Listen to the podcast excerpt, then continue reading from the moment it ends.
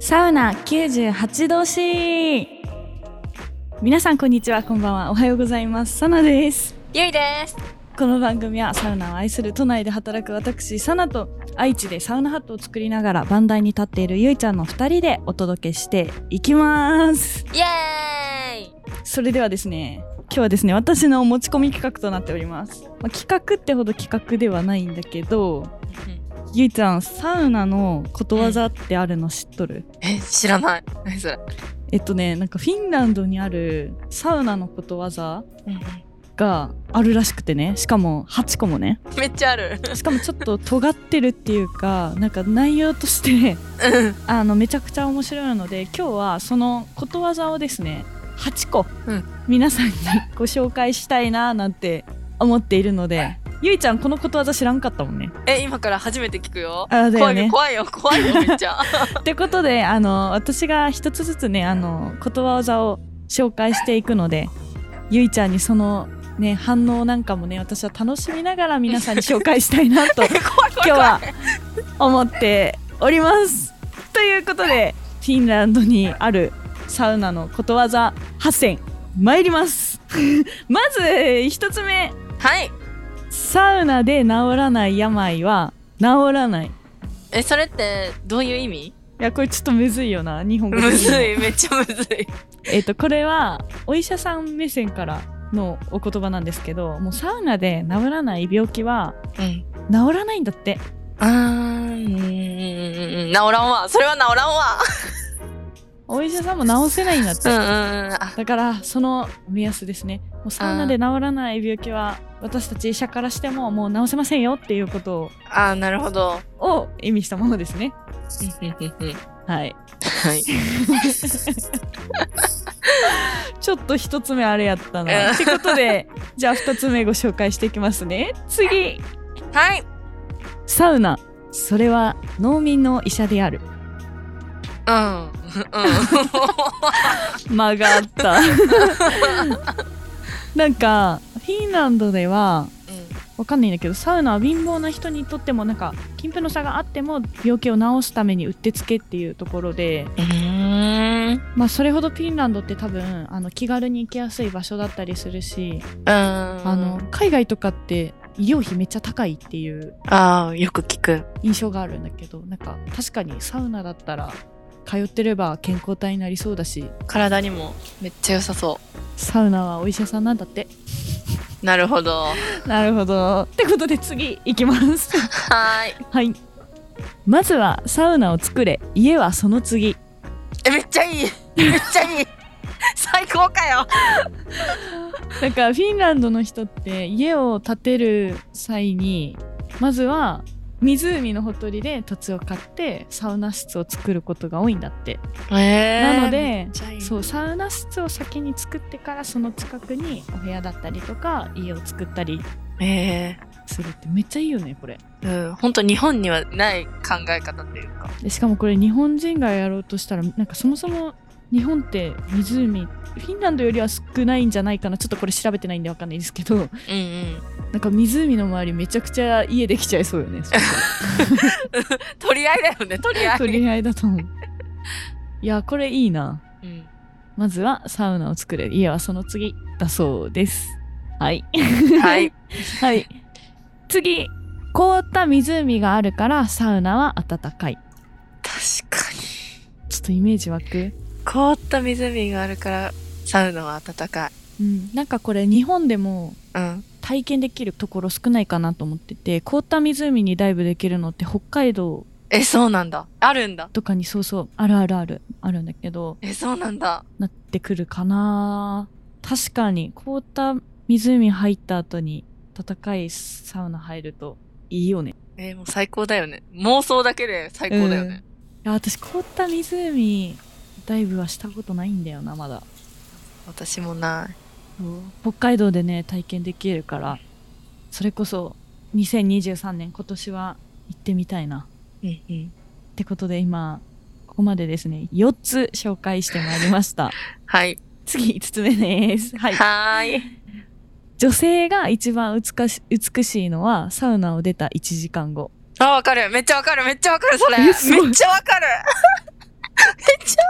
待って、今さ、私噛んだから、ちょっともう一回言い直していいですかって言おうとした ら、ゆいちゃんの反応が早すぎて。めっちゃわかる。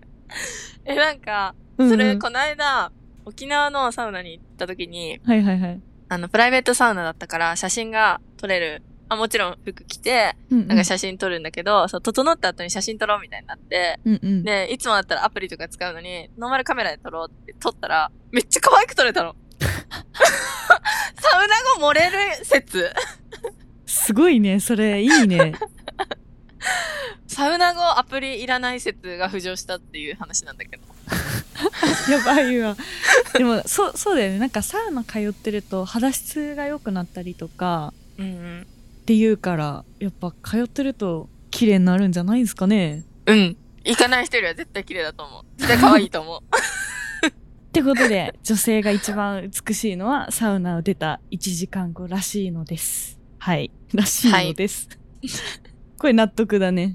うん、納得した。はい。それでは次。すべての人は生まれてから平等だ。しかし、サウナよりそれを体験できる場所はない。あー、わかる。めっちゃわかる。わかる。あわかるサウナ行ったら平等やもん。だって、すごいわ。全員が、いや、どんな偉い人も、うん。例えば貧乏人も、うん。どんな人も何歳であろうと、うん。もう平等だから。いや、もう、ちょっと求めてたコメントすべて言ってくれたわ。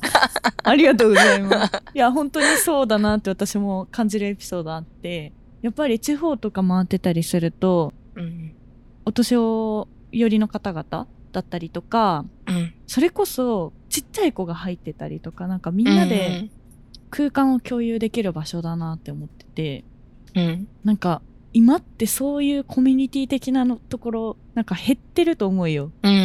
例えば私埼玉出身でちょっと田舎の方だったから大晦日とかは神社にみんなで地域の方が集まってみたいな場所はあったけど、うやっん。ぱり東京を引っ越してきてからはそういう空間ってなかなかないしうん。確かにない。ただ旅行行ってそれを感じるところってどこかなって思うとサウナなんですよ ね。うん。サウナは確かに平等。ね平等だなって思います。はい。ゆいちゃんなんかそれ関連のエピソードあったりしますう私、 ん。ちょっと今思いつかないんだけど。ありがとうございます。すいません。失礼しました。は失礼いたしました。はーい。それでは次。 い、次。ロウリュにはサウナの魂あり。ありありありあり。魂しかないです。魂しかないですか。うんないじゃあですちょっと、熱波師のゆいさん、その、何ですか、ポイントを教えていただけますかもうね、老流は、うん。うん、私は、その最近はもうやる側で、まあ考えちゃってる。うんうん。けど、やっぱ、熱くするのが、老流の仕事ではなくて、うんうんや。っぱその、まあ温度を一時的に上げて、うんうん。で、まあ、熱波師が仰いで、その空間をもう心地よくするのが、まあ、その、老流する意味でもあって、はいはい。やっぱ老流したら、すごい体感があって汗がいっぱい出て、ね、整いやすくなったり、うんうん。汗が全然出ないっていう人もね、出て、サウナが好きになったり、うん。ハマったりするきっかけにもなるから、すごい、老流は本当にサウナにはすごい大事な役割というか、サウナでそれを体験したことのない人がいたら、ぜひ体験してほしいなって思うものですね。めちゃくちゃベストコメントじゃないですか。 台本ないのにすごくね。魂で語ってますからね。魂で。確かに。今、魂で語ってましたね。そうそう。はい。伏線回収もありがとうございます。ありがとうございます。では次。あ、これラストだわ。あ、これはすごいわ。 え、怖い怖い怖い怖い。これはすごいわ。はい。 サウナの中では嘘をついてはいけない。いけない、いけない。そうね。そうだわ。